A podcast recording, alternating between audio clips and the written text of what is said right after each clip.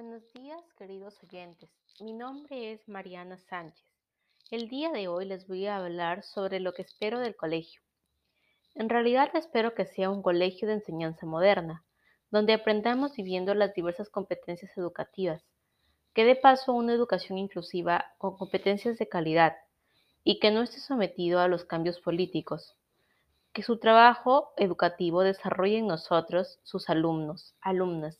pasión, capacidad de pensar por nosotros mismos, de construir nuestras ideas y conocimiento trabajando en equipo, que seamos alumnos de alto desempeño académico, para desenvolvernos con éxito en el ámbito de la vida, expresando nuestras ideas y emociones de forma clara y auténtica, que nuestra fortaleza radique en la práctica de valores cristianos y humanos, en nuestros fuertes vínculos familiares y que dé paso a las diversas áreas educativas, para que nos preparen para dar una respuesta a problemas de la vida real,